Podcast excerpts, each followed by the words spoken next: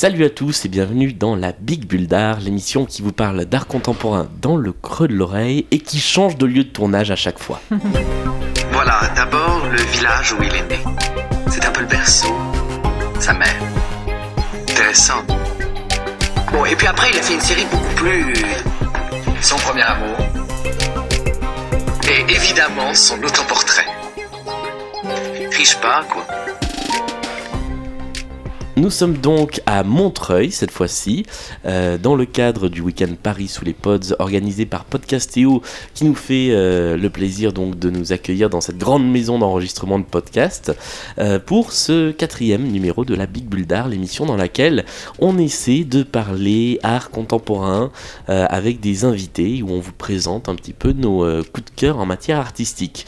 Comme dans chaque Big Bull d'art, je ne suis pas seul, je suis entouré de la fine équipe avec Julie. Salut. Salut à tous. De quoi est-ce que tu vas nous parler dans cette, dans cette émission? Eh bien, je vais vous parler d'une exposition pour laquelle j'ai fait 800 km.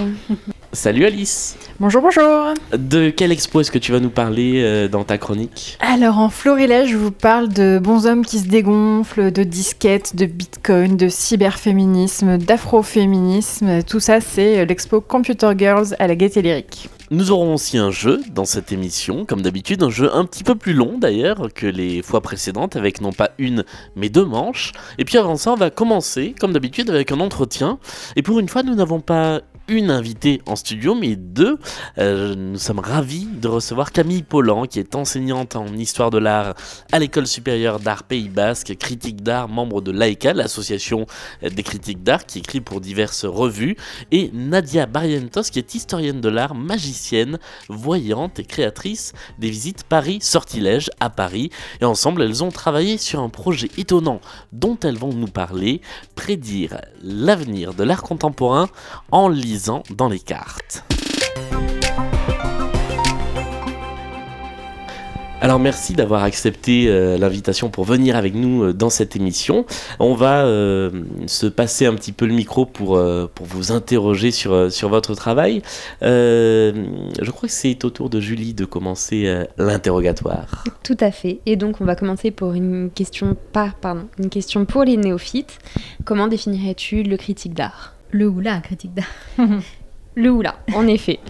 Euh, bah, je, je dirais que c'est une personne qui accompagne en fait des, artistes dans leur euh, travail, dans leur cheminement, donc qui les accompagne euh, par des textes, mais pas seulement, aussi en, en les voyant régulièrement, en, allant les voir dans les ateliers, en discutant avec eux.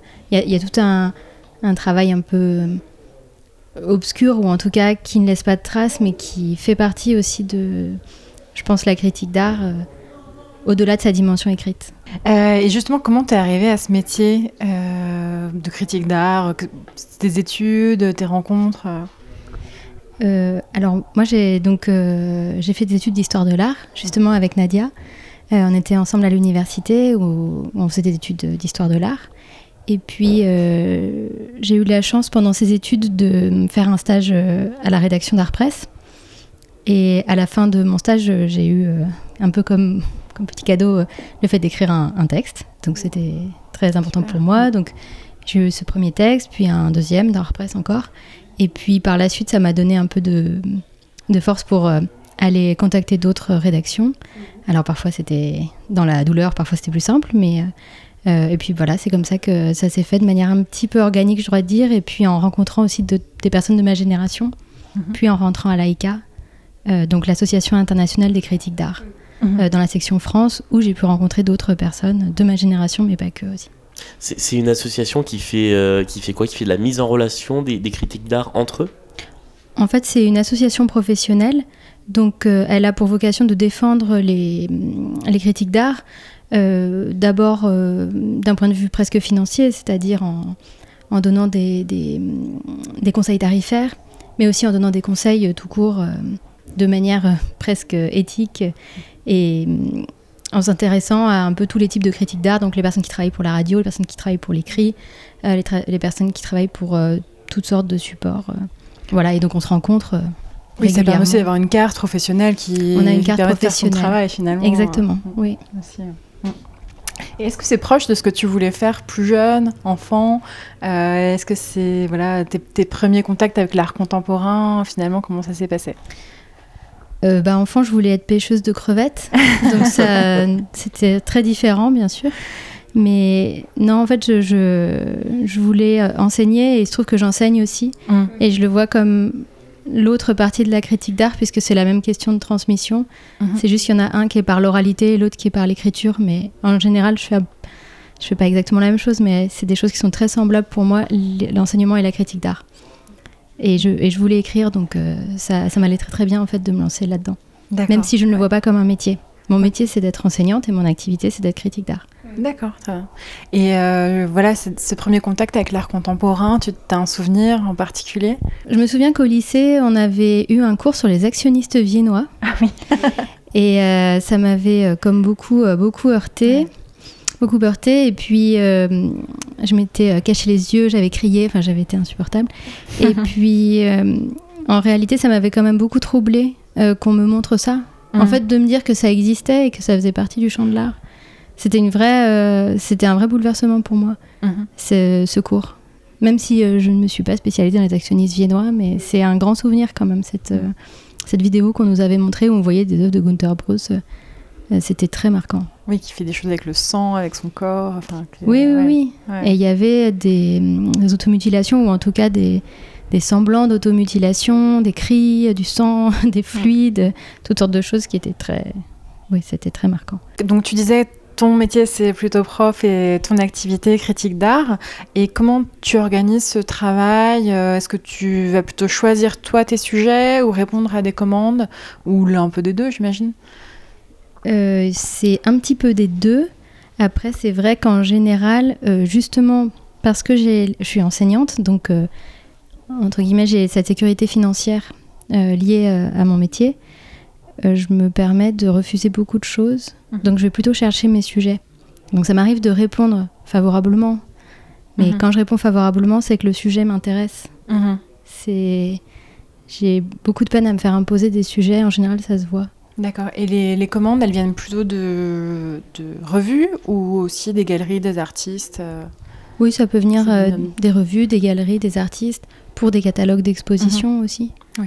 Donc tout dépend, c'est très variable. Oui. Quelle serait ta méthode pour digérer une expo ou une œuvre que tu as vue de manière à pouvoir en parler après? En général, c'est moi j'aime beaucoup aller voir des expositions seule. Je déteste parler des œuvres au moment même où je les vois, mais par contre euh, se réunir avec d'autres personnes qui ont vu la même exposition plus tard ou les mêmes œuvres. Faire un groupe de Euh, parole. non, parce que ça donne un peu l'impression des alcooliques anonymes quand on parle comme ça, mais euh, vraiment euh, se, se réunir pour en discuter, Mhm. y compris de manière un peu, je sais pas comment dire. euh, Informel. Non, non, j'allais Ouais. dire au contraire emporter, c'est-à-dire qu'on n'est pas du tout les mêmes euh, opinions. Ça, je pense que c'est quelque chose de très important. Moi, j'écoute beaucoup la dispute à la radio, et je pense qu'ils discutent peu quand ils vont voir les expositions Mhm. mais ils attendent d'être bien réunis pour pouvoir en discuter. Et je crois que c'est quelque chose d'assez euh, majeur, oui. Alors, euh, ta spécialité, ton sujet de thèse, c'est euh, l'art périssable.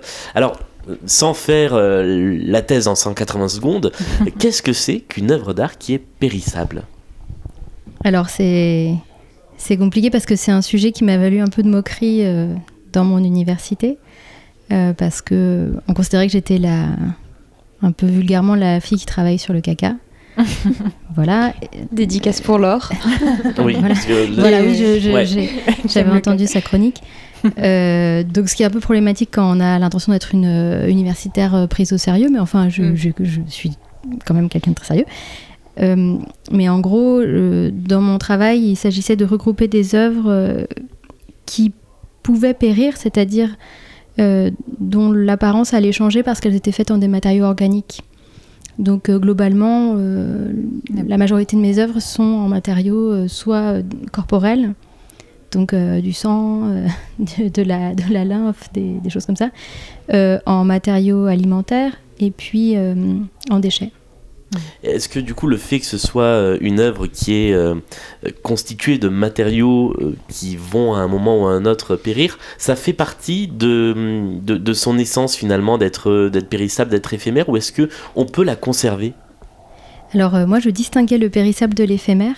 Ouais. Et l'éphémère n'était pas mon sujet, c'est vrai, Mm. parce que l'éphémère euh, disparaît, Mhm. alors que le périssable, il, euh, il change d'aspect, en fait, il, euh, vraiment, il, il meurt, Euh, mais le, le- il peut être encore euh, visible.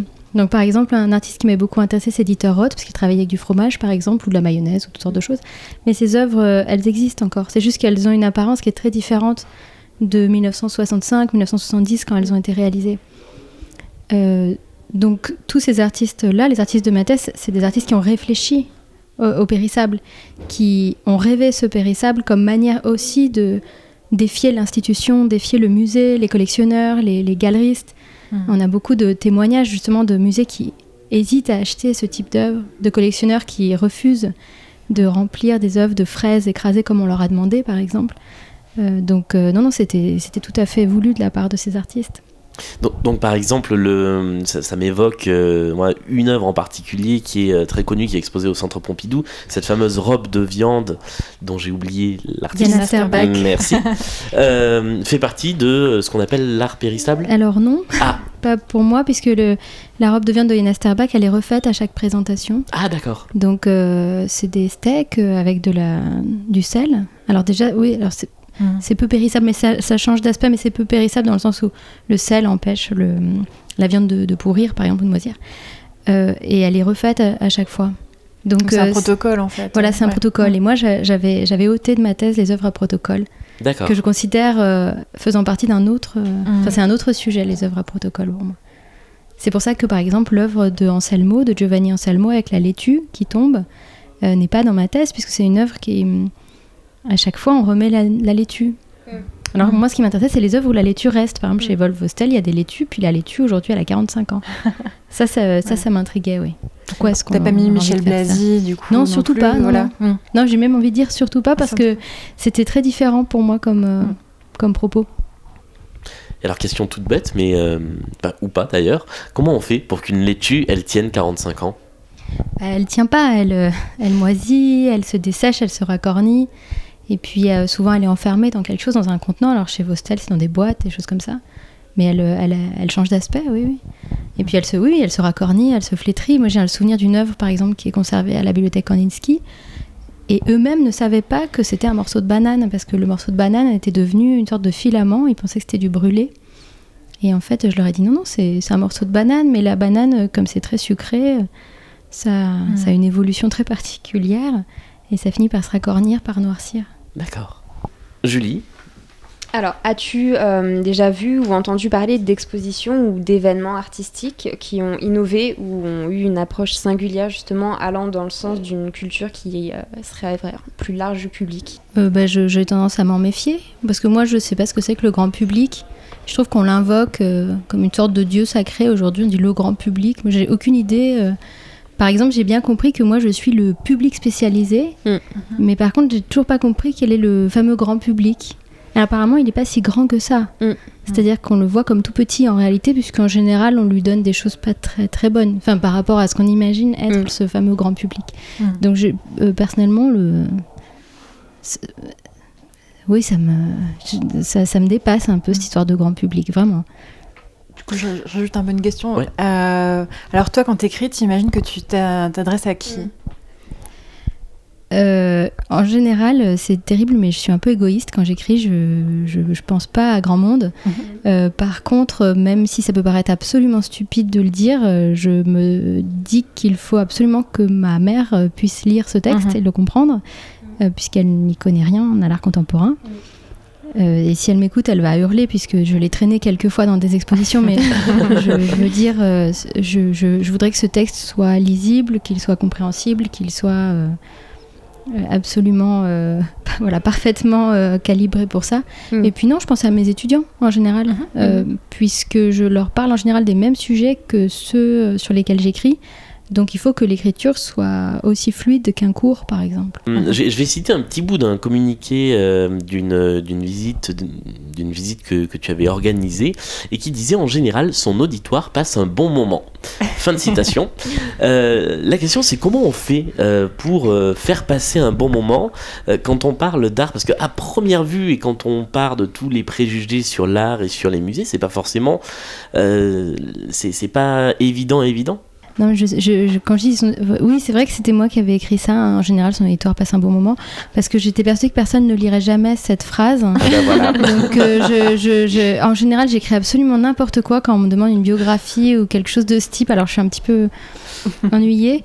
Euh, comment on fait pour euh, ne pas ennuyer l'auditoire? Ça, il faudrait demander à mes étudiants, parce que certains dorment, c'est vrai, pendant les cours. Mais euh, sinon, je pense que, je sais pas, il faut rassembler les choses d'une manière assez euh, organique et puis aller en dehors du champ de l'art. Je pense que c'est très important. C'est-à-dire que euh, euh, parler d'art en cours, moi, je parle jamais que d'œuvres. Là, par exemple, l'autre jour, d'ailleurs, ça te plaira, Nadia, mais je parlais de l'Institut de métapsychique international à Paris et des, des œuvres, euh, des œuvres qui ont été réalisées par des spirites au début du XXe siècle.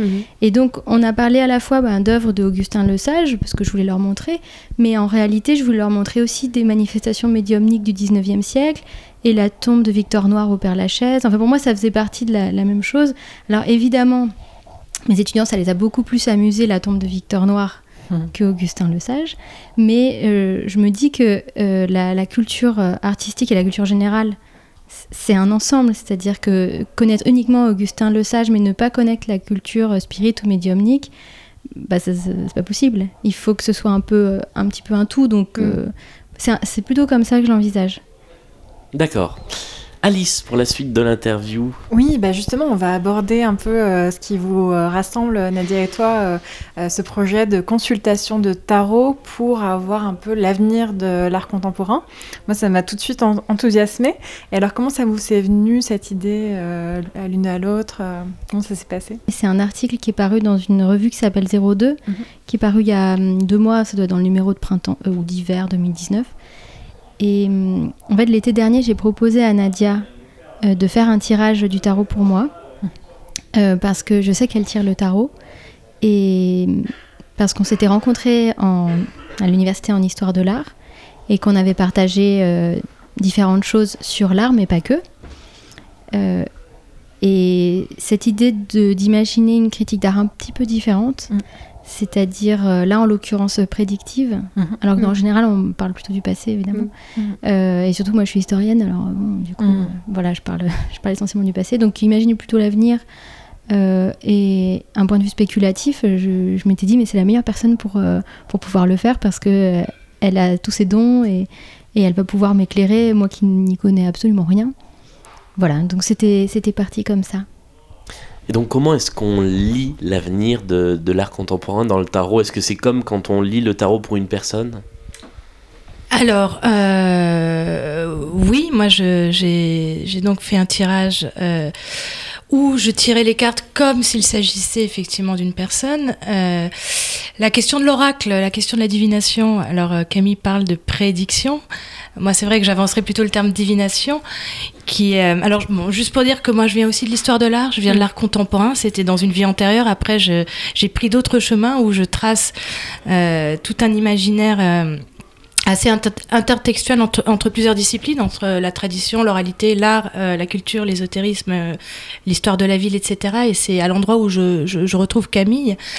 Et cette, question, cette idée de tirer le tarot et de réintroduire cet aspect divinatoire dans l'art et dans la vision de l'art, moi personnellement, ça me tient à cœur dans une, aller dans une, comment dire, dans une sorte de, d'héritage un peu de, par exemple, euh, un historien d'art qui s'appelle Abby Warburg, qui avait déjà avancé cette, euh, cette question de, de, de l'oracle et de comment les choses, finalement, les, les formes se survivent et telles des hantises réapparaissent dans euh, des images, dans, des, dans les contours des œuvres des artistes.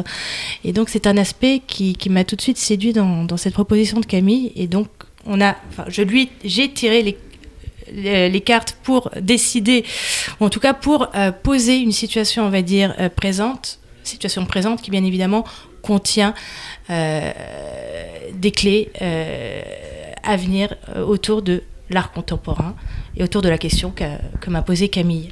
Donc, est-ce que vous avez lu de ce que va être ou de ce que pourrait être l'avenir de l'art contemporain? Alors, c'était un très beau tirage à cinq cartes. Euh, que, je vais, que je vais révéler, euh, où euh, les, les, trois cartes qui ont été tirées euh, en, premier ont été le battleur, l'arcane sans nom et le soleil. donc, ils sont trois cartes qui donnent la situation donc c'est présente, à venir et en devenir. Voilà, des images assez fortes, des figures assez fortes. Le battleur, c'est la carte qui représente le magicien. L'arcane sans nom, c'est la figure de la mort, qu'on appelle arcane sans nom. On évite de, la nommer dans le tarot. On pense que c'est lié à une superstition. Nommer la, mort la ferait advenir, donc on, s'abstient de la nommer. Et le soleil, qui est aussi une, figure assez, assez puissante et qui venait un peu euh, donner une perspective de cet avenir de l'art contemporain. Donc un tirage qui commence avec une carte qui est celle du magicien, qui est le battleur, qui est pour le dire très vite et grossièrement, qui représente un peu toutes les puissances en devenir, les puissances à la fois créatrices et puis aussi naïves, une certaine maladresse, une certaine, euh, un, certain, un certain égoïsme, quelque chose qui est retourné euh, vers, euh, vers soi. Une carte qui tout d'un coup donne une note présente et qui, qui, creuse un gouffre, qui est cette carte de la mort, qui tout, tout, en parlant de matériaux périssables et de putréfaction vient dans une forme d'intelligence des métamorphoses rebattre les cartes, rebattre le jeu et finalement exploser, mutiler, amputer et déchirer cet art contemporain qui s'était cru effectivement euh, dans son orgueil euh, toutes, les, toutes les puissances et euh, les potentialités possibles et qui ouvre sur une carte qui est celle du soleil, qui est une carte assez ambiguë, qui à la fois euh, parle d'éclaircissement d'une situation, mais aussi d'aveuglement, car euh, à trop regarder le soleil, enfin si on regarde le soleil, bien évidemment, on s'aveugle. Puis on était aidé par une autre carte qui s'appelle l'étoile, et empêché par une carte qui s'appelle l'impératrice. Donc euh, on, on, a... On a essayé, voilà, enfin, on a essayé, non. Tu as interprété ces cartes. Enfin, c'était un tirage qui toi, t'as beaucoup impressionné aussi dans mon souvenir. Enfin, t'étais assez, euh, assez étonné par euh, voilà, le, fait que ces cartes adviennent par rapport à la, situation de l'art contemporain. Parce que la question que j'avais posée à Nadia, c'était que va-t-il arriver à l'art contemporain, en gros hein? Euh, Où allons-nous? Et est-ce que le, le fait, en fait, de de, contourner comme ça ou de, prendre une, voie différente euh, de celle qu'on connaît habituellement pour, euh, pour la critique d'art, c'est pas en soi une forme d'art, euh, une, forme de, démarche artistique Non, moi je le vois pas comme ça. Je pense qu'il y a des écrivains par exemple qui sont dans des démarches de ce type et on, on leur demande pas s'ils vont exposer dans les musées. Donc moi je le vois plutôt comme une démarche plutôt du côté du littéraire. Moi là prochainement j'ai un un projet d'article autour des livres d'or, par exemple, c'est-à-dire euh, refaire des comptes rendus d'expositions qui ont eu lieu il y a longtemps, mais en se basant sur les livres d'or, plus que sur mes souvenirs. Euh, et je ne pense pas que ce soit un projet artistique. Je pense que c'est un projet de critique d'art. Justement, il y a quelques années, tu diffusais aussi des micro-critiques par voie postale. Ça s'appelait la, la Logorée. Euh, tous les mois, tes abonnés recevaient une euh, petite enveloppe remplie de um, petits papiers sur lesquels tu avais noté des impressions, des descriptions, des phrases entendues lors de visites d'expo. Et euh, dans ce même type, est-ce que tu as encore voilà, d'autres idées euh, euh, de format d'écriture sur l'art qui seraient un petit peu innovants, décalés, voilà, comme ceux que tu as cités là juste avant? Euh, bah, les livres d'or, ça va ouais. déjà me prendre un petit peu de temps, alors il faut que j'y réfléchisse. Mais c'est vrai que pour répondre à ta question, donc la logorée, ça a duré un peu plus d'un an. Euh, C'était un projet euh, qui me tenait à cœur parce qu'il échappait euh, à Internet, il échappait à, à, Twitter, il échappait à Instagram. Enfin, c'était très analogique. Euh, voilà, ça ne fonctionnait que par voie postale. Ouais. Quand ça se perdait, ça se perdait. Mm -hmm. C'était fait à la main. Ça me prenait beaucoup de temps de, de coudre les enveloppes et voilà, ma mère s'en souvient puisque c'est elle qui m'aidait avec la machine à coudre. Euh, et c'était venu quelque chose d'un petit peu bête, mais quand je suis arrivée à l'AICA, euh, en fait, aux archives de la critique d'art à Rennes, on ouvre un fonds à notre nom. Et donc, on a ouvert un fonds à mon nom et j'ai demandé un jour à le consulter. On m'a dit qu'il était vide. Euh, et j'étais un petit peu choquée parce que je leur ai dit Mais je vous ai envoyé plein d'articles, je vous ai envoyé des, des photocopies de mes articles. Ils m'ont dit Nous ne voulons que des originaux. Et je leur ai demandé ce que c'était qu'un original pour un texte? Euh, ils ont eu du mal à me répondre. Et donc moi je me suis dit bah, je vais leur faire des vrais originaux mmh. et la logorée c'était un sur original c'est-à-dire que c'était cousu à la main euh, L'adresse était écrite à la main, euh, j'avais fait des petits tampons, euh, tout était bien fait à la main, c'était tout découpé et, et ça a été envoyé aux archives de la critique d'art pour remplir ce fond. Je voulais qu'ils aient des, des, des choses qui ne soient que, que à eux. voilà. Julie. Oui, bah, euh, j'ai pu voir euh, dans ton parcours que tu faisais aussi de la curation. Euh, du curtage, non. du commissariat, oui, parfois. du, du commissariat. Pardon, c'est que je déteste le mot curation. Je ou cure. je jamais compris. Donc tu mais fais bon. du commissariat d'art. Oui. Est-ce que tu peux nous en dire un petit peu plus? Comment, comment est-ce que ça s'organise? Qui contacte qui en premier? Concrètement, dis-nous en plus. Ça va être terrible et profondément euh, décevant, mais je me décris très peu comme commissaire parce que j'en ai très peu fait. Oui. Et je ne pense pas être une très bonne commissaire d'exposition dans le sens où ce qui m'intéresse le plus, c'est de faire des textes. Euh, donc, euh, même quand j'ai fait du commissariat, c'était en général euh, plutôt pour faire des textes que pour exposer les artistes, ce qui est terrible à, à dire parce que là, je me rends compte que je me mets une épine dans le pied qui ressemble à une sorte de bâton, mais c'est c'est pas une activité dans laquelle je me retrouve beaucoup parce Mhm. que je pense que les bons commissaires d'exposition ont un rapport très fort aux questions des espaces, à la question des espaces, Mhm. ce qui n'est pas mon cas. Euh, donc j'en ai fait, mais c'est pas, c'est- malheureusement c'est pas un fait saillant dans, dans mon parcours. Après, je sais bien qu'aujourd'hui, les jeunes critiques d'art sont tous commissaires ou presque. Mhm. Et moi, je le cache un petit peu. Donc euh, malheureusement sur internet on trouve, il y a des gens Mhm. qui le mettent alors que j'ai rien demandé. Euh, mais pour moi c'est quelque chose d'un petit peu marginal. Je ne le Mhm. regrette pas, c'est très bien, j'en ferai sans doute encore. Mais ce qui m'intéresse c'est d'écrire quelque chose. Donc après ça peut passer parfois par une exposition mais c'est plus rare. Mais il n'y a Non, pas de souci. Non, mais c'est intéressant parce que eff- effectivement, il y y a quand même des expos où on sent que les commissaires, ce qu'ils ont préféré faire, c'était les textes. Moi, je trouve que ça se, ça se ressent euh, parfois. Et c'est intéressant de savoir ce que c'est un bon euh, commissaire euh, d'exposition. Quand on nous dit, bah, t'as pensé quoi de cette expo Est-ce qu'on parle des œuvres Est-ce qu'on parle de, de la mise en espace? Effectivement, il y a plein de choses. Je sais pas ce que t'en penses. Bah, je, pense que les, je pense que les bons commissaires d'exposition, oui, ont un sens très fort de, de l'espace, essayent de ne pas manipuler les œuvres aussi, je pense que c'est assez important. Oui, au niveau du sens, pour, euh, pour ne pas les faire trop, comment dire, euh, coller à un discours euh, qui n'est pas celui des œuvres. Euh, quoique je sais même pas si les œuvres ont un discours, je, je- quelque oui, c'est déjà quelque chose qui m'inquiète. Là, je m'inquiète moi-même en disant que les œuvres ont un discours. Mais hum, il est, il est vrai qu'aujourd'hui, j'ai l'impression que ça devient indissociable de l'activité de critique d'art. Or, moi, je pense que c'est tout à fait dissociable.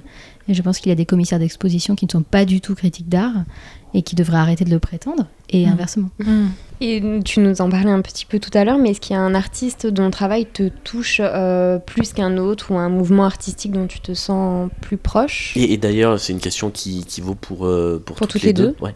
Je rebondis un peu sur ce qui a été dit précédemment. Moi, j'ai fait une école de commissariat d'exposition dans une vie antérieure, à l'époque où j'étais dans l'art contemporain. C'est l'école du magasin qui n'existe plus. Et, euh, euh, et à l'époque, donc, je, me voyais effectivement une, carrière en tant que commissaire d'expo, chose que j'ai abandonnée euh, aujourd'hui. Aujourd'hui, où je m'intéresse à des formes qui sont des formes invisibles. J'aime l'intraçabilité des, œuvres, l'intraçabilité des discours. Et c'est vrai que dans, l'activité qui est aujourd'hui, où je propose des visites un peu du Paris occulte, ésotérique et, on va dire mythologique, j'essaye de, réveiller beaucoup de fantômes et de, ramener un peu cette, cette pensée et cette puissance magique à l'œuvre euh, dans les relations, enfin dans, dans, dans justement dans ce qui se joue au, au, au cœur de l'art, qui a à voir bien évidemment avec toute une toute une, une, une, ma- une- comment dire une, une sorte de machine à, symbolique à fantasme et qui euh, qui peut parler à tout, tout le monde. Et donc c'est cette magie en fait de réappropriation aussi euh, individuelle euh, de choses parfois très éloignées de nous dans le temps, voire plutôt proches, que j'aime remettre en mouvement dans, dans, dans, dans, dans les discours, dans les représentations et dans leurs fantômes qui sont toujours agissants parmi nous. Et des artistes qui peuvent m'intéresser, c'est des artistes aussi qui sont en marge des institutions. C'est ceux qu'on ne va pas forcément attendre ou voir euh, dans les musées ou dans les centres d'art. C'est ceux qui travaillent un peu de manière, un peu comme Camille quand elle, elle, envoie ses, ses, ses critiques euh, par la logorée, par voie postale. Donc des démarches qui sont un peu dans cette fragilité et qui permettent quand même de bouche, en- de bouche à, à oreille de tracer des chemins qui ne sont pas des chemins euh, balisés et, et- et visibles. Euh, pour euh, l'une et l'autre, est-ce que vous auriez un lieu d'art euh, à recommander? Depuis que la Maison Rouge a fermé, c'est- ça, ça devient difficile d'avoir un nom euh, en tête euh, qui vient immédiatement. Euh, un lieu que j'aime beaucoup, qui est un lieu où, où travaillent beaucoup d'artistes, euh, c'est la Briche Foraine. Camille connaît quelques personnes euh, là-bas, qui est à Saint-Denis, qui est un Mhm. lieu où se sont installées des personnes qui travaillent à la fois la gravure, la sérigraphie, qui organisent tous les ans une fête foraine à Saint-Denis. Donc c'est des ateliers autour de celui de Nicolas Cesbron, qui fabrique des, des sculptures. Et donc il y a vraiment une grande émulation à la fois créative, artistique et, euh, et euh, festive lors de fêtes dans la ville. Donc à la fois ce rapport dans la ville et ce rapport euh, à la création, qui est un lieu qui me touche particulièrement. Oui, moi je pouvais, enfin je pourrais penser euh, à celui qui s'appelle euh, l'AA, qui a ouvert euh, il y a quelques mois dans le 11e et qui, qui a une programmation très hum, assez, assez pointue, mais qui axe beaucoup sur l'accueil en fait des, des, des- des visiteurs. Enfin, j'y pense pour peut-être les, les auditeurs de votre de votre podcast. Faut vraiment pas hésiter à y aller. C'est pas comme une galerie d'art. Ils sont pas tout à fait là pour vendre. euh, les œuvres qui sont présentées, mais c'est pas non plus une institution, c'est pas un musée. C'est une fondation, c'est entre les deux et euh, les, les accrochages changent régulièrement et je crois que ça va trouver son public euh, là très prochainement. Eh bien, merci beaucoup euh, d'avoir euh, répondu à toutes ces questions. Ça faisait un gros paquet de questions cette fois-ci. Euh, je vous propose de passer à la deuxième partie de l'émission qui est un jeu. Donc un jeu toujours autour de l'art, en général contemporain, mais pas que cette fois-ci. Donc j'avais un petit peu plus musclé le jeu en me disant qu'il y aurait peut-être des gens de Paris sous les pods qui viendraient. Finalement, on n'est que nous. Euh, alors je vous propose de jouer en équipe. Donc soit on fait une équipe les chroniqueuses contre les invités, soit on croise. Qu'est-ce que vous préférez? Euh, N'importe. Peu importe. Ah ben on va croiser. Ok. On va faire une équipe et une deuxième équipe. Voilà. très radiophonique, ce que C'est- tu oui, fais. c'est vrai. Tout à base de gestes. Oh, ça va. Euh, on va faire une équipe euh, Alice, euh, Nadia contre une équipe euh, Camille, Julie. Voilà. Alors dans le Burger Quiz, il y a une, équi- une épreuve qui s'appelle sel ou poivre. C'est exactement le même principe. Je vous donne des propositions qui se rangent dans une ou l'autre des catégories ou les deux. Euh, là, j'ai choisi euh, Dao. Donc Dao, euh, l'expérience euh, parisienne de ces, euh, que nous avons visité Mhm. au théâtre, au théâtre du Châtelet et au théâtre de la ville de Paris. Dao, Étienne Dao ou les deux? Euh, vacances en URSS. Dao. Dao, bonne réponse. Un point. Euh, Week-end à Rome. Étienne Dao. Étienne Dao, un point partout. C'est fait doubler par Gérard Depardieu. Dao. Dao, bonne réponse. Un des films était effectivement euh, Mm. doublé par Ouais. Gérard Depardieu. C'est un peu cher, mais ça vaut le coup. Dao. Les deux. Les deux. Bah, les deux ou Enfin, Dao, ou selon. aucun des euh, deux. ou aucun des deux. Des toute réponse était acceptée. Ouais, là. vrai. Euh, on est donc sur 2-2, je crois. Non. Qui a dit euh, Qui a répondu Gérard Depardieu? Euh, Ah bah alors 3-1. Euh, ne paie pas ses collaborateurs. Dao. C'est une bonne réponse collective. Euh, donc on va dire 4-2. Euh, la presse est unanime. Étienne Dao. Non, les deux, mais pas Ah, dans le même sens. Oui, Mm. voilà. Bon, la Ah, presse n'a pas été unanime sur Dao quand même. Ouais. Ah ouais Bah, Il y a eu- négativement. J'ai- pas lu, Il y a euh, eu quelques articles quand même assez. euh, bah, pas forcément hyper critiques et plutôt. Ah ouais, j'ai pas lu euh, beaucoup de bonnes Ah ouais critiques sur Dao. Si elles ont été euh, écrites avant, Ah voilà, c'est ça. comme toute bonne critique. Ouais. C'est ça. Mm. Je veux dire que mouvement a titré La mort de la culture, quand même, à propos de Ah oui. Dao. C'est vrai. Oui. Euh, du coup, euh, qui va Bon, on va, on va dire que le, le- le point va à tout le monde. euh, Voilà. Euh, il faut laisser son portable en entrant à l'intérieur. Dao. Grand traumatisme pour moi. Euh, le premier jour du reste de ta vie. Étienne Dao. Étienne Dao, c'est une bonne réponse. Le premier jour a été repoussé trois fois. Dao. Dao, c'est une bonne réponse. Et enfin, a vraiment parfois besoin de sous-titres. Les deux. Les deux est une bonne réponse. Bien joué. Euh, je crois que nous sommes sur euh, une victoire de l'équipe Camille et- Camille et Julie, je crois. Pour une fois. Et vous avez donc la main pour la deuxième épreuve. Attends, t'as pas dit le, le cadeau Ah oui, mais c'est pas encore. euh, pour Ah l'instant, vous êtes, euh, vous êtes en tête, mais vous n'êtes pas encore, euh, vous n'avez pas encore gagné. C'est vrai qu'il y a en jeu une très belle cloche de Pâques remplie de Ferrero Rocher. Et c'est là que je me dis que des fois, je devrais participer au jeu. Donc nous passons à la deuxième épreuve qui est une épreuve menu comme dans le Burger Quiz encore une fois avec trois questionnaires thématiques donc l'équipe qui a la main va choisir son questionnaire en premier l'autre équipe devra choisir un des deux autres questionnaires Euh, les trois questionnaires étant euh, donc on a un menu Centre Pompidou on a un menu Pyramide du Louvre et on a un menu Musée départemental Maurice Denis dans la maison atelier du peintre éponyme à Saint-Germain-en-Laye qui abrite des œuvres donc de Maurice Denis et des peintres symbolistes et nabis. J'aurais bien choisi Maurice Denis, mais. Bah, est-ce qu'on peut avoir Non, un non. exemple de question? Non, non, mais je... euh, Centre Pompidou, c'est très bien. Alors oui, un exemple a- de question par il a écrit exemple. une Qui avait demandé la construction de l'ancien hôpital royal que Maurice Denis a reconverti en atelier? Hum, D'accord, donc on va prendre Centre Pompidou. C'était Madame de Montespan. Centre de Pompidou, ça vous va? Vas-y, dis. Ah oui, bah on t'écoute alors. Non, mais j'ai pas écrit toutes les questions pour ça. Euh, Oui, Centre, Centre Centre Pompidou, Pompidou, ok. je pense que c'est- Alors en quelle année a été inauguré C'est un point par euh, bonne réponse. hein. Euh, on en est à combien là donc euh, jusqu'à C'est présent 1977. Oui, c'est ça, 1977 Voilà. pour l'année euh, d'inauguration, exactement. Un point. Quelles sont à l'origine les quatre composantes du centre Pompidou? Les quatre institutions qui sont dans le Alors, centre euh, Pompidou. l'IRCAM, Oui. le CCI, Oui. Euh, la BPI et le MNAM. Bonne réponse. Euh, donc le CCI, qui est le Centre de création industrielle, qui est le seul des quatre, je crois, à avoir euh, été fondu euh, dans le MNAM. Musée national d'art moderne. Euh, vrai ou faux, à l'origine, sur la façade du centre Pompidou, il ne devait pas y avoir d'escalator géant, mais une série de plein d'écrans. Faux. Hum, J'aurais dit faux aussi, ouais. C'est vrai. Le premier projet, en fait, n'incluait pas la grande chenille, mais c'était des écrans partout euh, Ah sur oui. le centre. Euh, le centre Pompidou, on le trouve où on va le trouver? À Paris, à Metz, à Malaga, à Bruxelles et quelle est la cinquième ville qui va accueillir euh, une annexe du centre Pompidou? Alors je donne ma langue au chat. Riyad, Abu Dhabi? Non, Besançon? non plus, je crois pas. Non, c'est à Shanghai. C'est, je crois que c'est prévu pour 2020 ou 2021. Très bien. Et enfin, vrai ou faux, Michel Sardou chante Tous à Pompidou en célébrant la mémoire de Georges Pompidou sur un air de Java en 1980. J'ai envie de dire vrai. Non, c'est faux. Oh.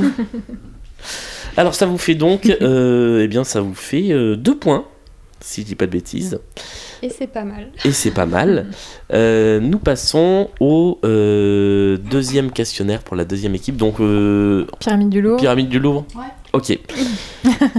la première question elle est simple. Quel anniversaire fête la pyramide du Louvre? C'est 30 ans. C'est une bonne réponse. Avant que la pyramide du Louvre soit construite et avant le projet du Grand Louvre, quel ministère occupait une aile entière du Louvre?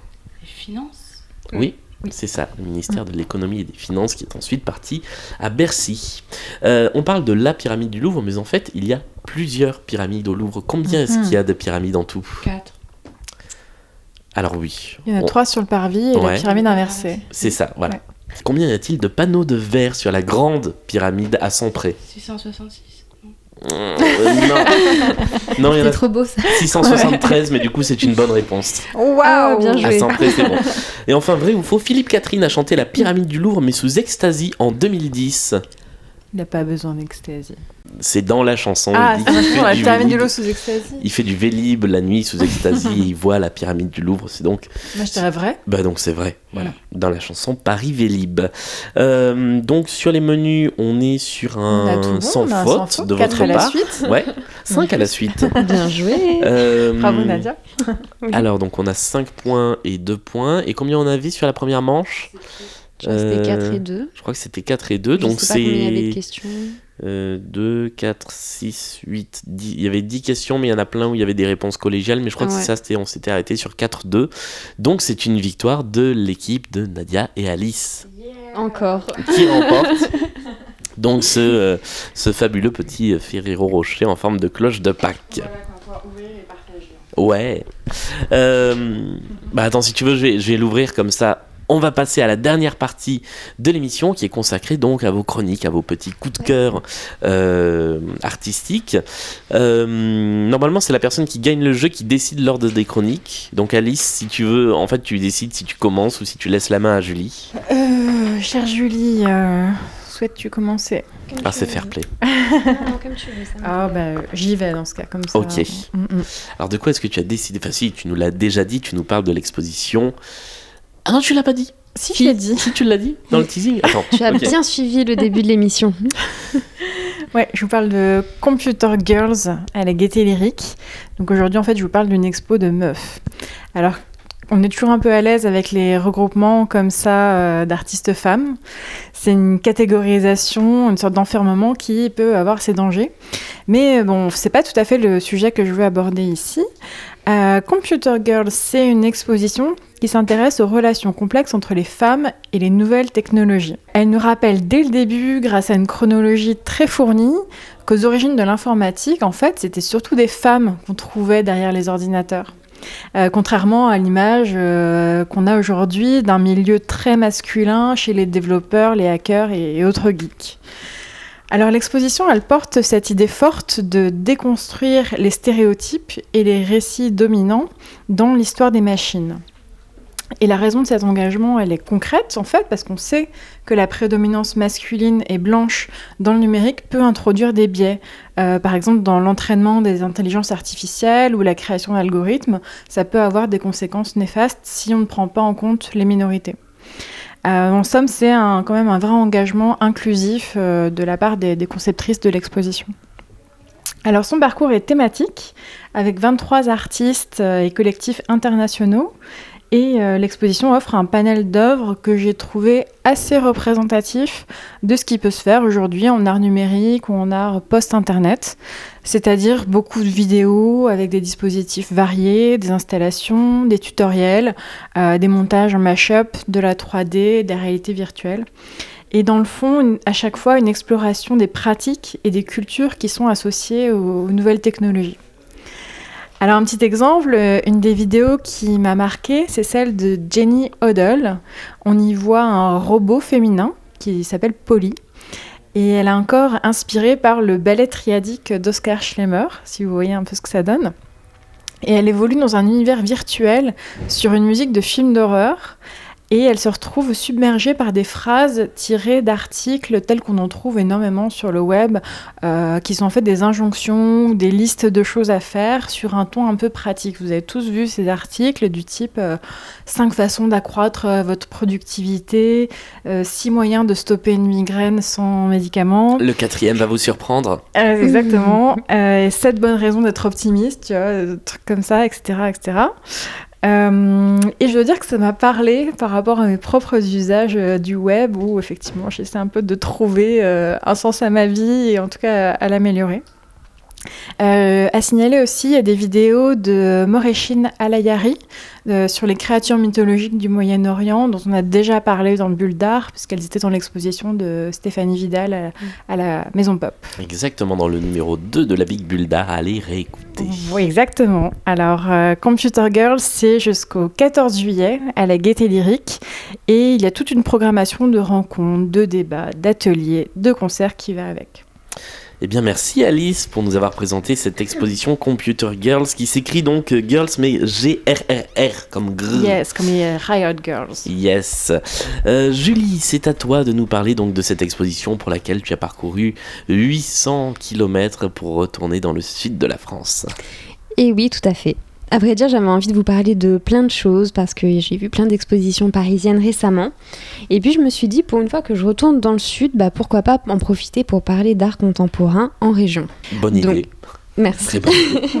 Surtout que c'est pas loin euh, de euh, nos racines. Ah ben, moi je connais bien coin, effectivement. Mais On je est- connais mal le musée de Sérignan. Il faudra que tu rattrapes euh, ça. hein. Je sais. Donc, chers auditeurs, si cette chronique vous donne envie d'aller faire un tour à Sérignan, dans l'Hérault, vous avez jusqu'à juin pour prendre vos billets. Et il y a la plage. Il y a la plage pas loin. Oui, c'est vrai. À On peut côté. pas dire qu'il y a la plage à Sérignan directement. Mais en tout cas, il y a un musée d'art contemporain euh, donc régional. Et euh, en ce moment, il propose donc deux expositions temporaires et un nouvel accrochage des collections. Donc évidemment, j'ai tout vu. J'y ai passé euh, plusieurs heures, mais euh, l'exposition dont je veux vous parler tout particulièrement, c'est celle de Ulla van Brandenburg, qui est intitulée L'hier de demain, et qui se cache tout au fond du musée. Donc pour une petite présentation de cette artiste, donc elle est allemande et elle est reconnue internationalement depuis une petite quinzaine d'années. Son travail est exposé à la Whitechapel Gallery de Londres, en Suisse, à Bonn ou encore à Miami. Et euh, son travail euh, fait d'ailleurs partie de collections prestigieuses comme celle de la Tate Moderne à Londres, le MAMCO de Genève, le Centre Pompidou à Paris ou encore le MUDAM de Luxembourg. Cet artiste donc s'appuie sur la diversité des médiums pour construire son, œuvre, que ce soit des installations, des films, des aquarelles. Donc basé sur l'exploration du théâtre comme une construction, les expositions de Ulla von Brandenburg interrogent les rapports entre l'illusion et la réalité public et acteur, et même sur ce que signifie l'acte d'exposer. Donc au MRAC de Sérignan. Euh, elle a construit un parcours de six espaces fait de tentures colorées. Donc ce parcours est assez labyrinthique. Il projette le visiteur dans ce qui pourrait être les coulisses d'un théâtre, l'attente d'une cartomancienne, euh, un cirque itinérant, bref, tout sauf un musée classique aux six messes blanches. L'articulation de ce parcours, d'ailleurs, reprend six thématiques qu'elle avait développées dans une précédente exposition. Donc le visiteur traverse successivement une salle rouge sur, sur, le thème du théâtre et du carnaval, une salle verte sur le spiritisme, la salle bleue qui reprend l'idée de la danse et des costumes, une salle orange ou saumon, selon les nuances, qui reprend la mer, la salle grise pour le jeu et la salle jaune pour le carnaval.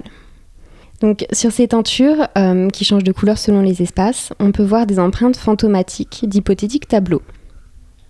Et tandis qu'au sol bah, sont disposées contre les murs quelques aquarelles, encadrées ou non, qui ponctuent le parcours du visiteur, à croire qu'elles viennent tout juste d'être décrochées. Au centre de chacun de ces espaces euh, se situent des plateaux euh, qui sont suspendus à des cordes, cordes qui sont elles-mêmes accrochées à la charpente du musée. Et donc ces tables mouvantes sont composées en fait de dessins, d'aquarelles et d'autres euh, objets euh, hétérogènes collectionnés par l'artiste elle-même, soit des morceaux de tissu, bah, des cravates, des cartes postales, des livres, des photographies, des coupures de journaux. Il y a aussi une boîte de rubans, un masque de carnaval, bref, tout un tas de petits objets qui font partie de sa collection personnelle. Et donc ces objets euh, disparates, à première vue, semblent en fait dialoguer les uns avec les autres. Sauf que bah, Ulla van Brandenburg laisse le soin au visiteur de construire son propre récit, son propre dialogue, ou ses propres fragments d'histoire à partir de bah, ses archives qu'elle dispose et met à disposition du public. Certains d'ailleurs de ces objets ont été utilisés pour le tournage de ses films ou lors de ses performances. Donc le parcours se poursuit euh, par une installation dont le nom m'est complètement imprononçable et où on y découvre un ensemble d'objets assez simples, soit des bâtons, des cerceaux ou des chaises, même un costume de berger. Ils sont suspendus au plafond par des cordes qui euh, pourraient faire penser à des coulisses d'un théâtre. Et au mur, face justement à ces objets, on y voit six tentures qui portent des empreintes de ces objets de manière fantomatique. À lire l'affiche qui est euh, sur la salle, l'artiste fait référence à l'allégorie de la caverne de Platon, selon laquelle nous sommes prisonniers de nos jugements, de nos croyances. Elle lit cette allégorie au théâtre. Quel rôle joue-t-on? Quelles sont nos positions à travers les rôles? Et comme j'ai pu le mentionner brièvement, Oula euh, Van Brandenburg fait aussi des films. Et ces films sont projetés dans cette exposition entre euh, deux espaces. Ils sont sans montage, bruts, comme les espaces justement où ils sont projetés. Et comme bouquet final de cette exposition L'hier de demain, tout au fond du musée, on ne peut pas aller plus loin, il y a la projection de euh, C-U-I-T-H-E-A-K-O-G-N-B-D-F-R-M-P-L. Ça se prononce comme ça ou ça fait un mot normalement? Il y a des virgules. D'accord. Donc c'est euh, le nom du film. Et euh, dans cette salle, donc tout au fond du musée, plongé dans l'obscurité, on s'assoit sur un banc face à un écran et on est happé dans ce film fascinant. Au fur et à mesure que la caméra avance, les pans de textile, sont écartés comme par un corps que l'on devine, mais sans jamais le voir.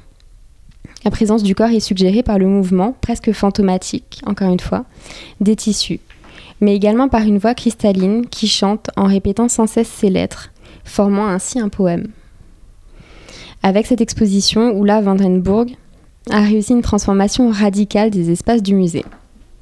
Elle place le visiteur dans une situation trouble où se confondent réalité et illusion, authenticité et simulation. Si euh, Sérignan c'est trop loin pour vous et que vous êtes patient, le Palais de Tokyo lui consacrera une exposition personnelle d'envergure en 2020. C'est exactement ce que j'allais dire pour conclure euh, euh, ta chronique. Mais donc, l'exposition du La von Brandenburg, hier de demain, est visible au Marac jusqu'au 2 juin. Et allez-y, parce qu'effectivement, moi j'y suis allé une seule fois, alors que j'habite à 30 km, mais c'est un très chouette musée. Merci à toutes autour de cette, j'allais dire autour de cette table, non autour de cette chaise, parce que très clairement euh, c'est une table de fortune, euh, d'avoir été euh, avec nous pour cette quatrième Big Bull d'art. Merci Camille, merci Nadia d'avoir été là pour répondre à nos questions. Merci Alice, merci, Julie. Merci. Et puis on se retrouve très vite pour une nouvelle émission de la Big Bull d'art.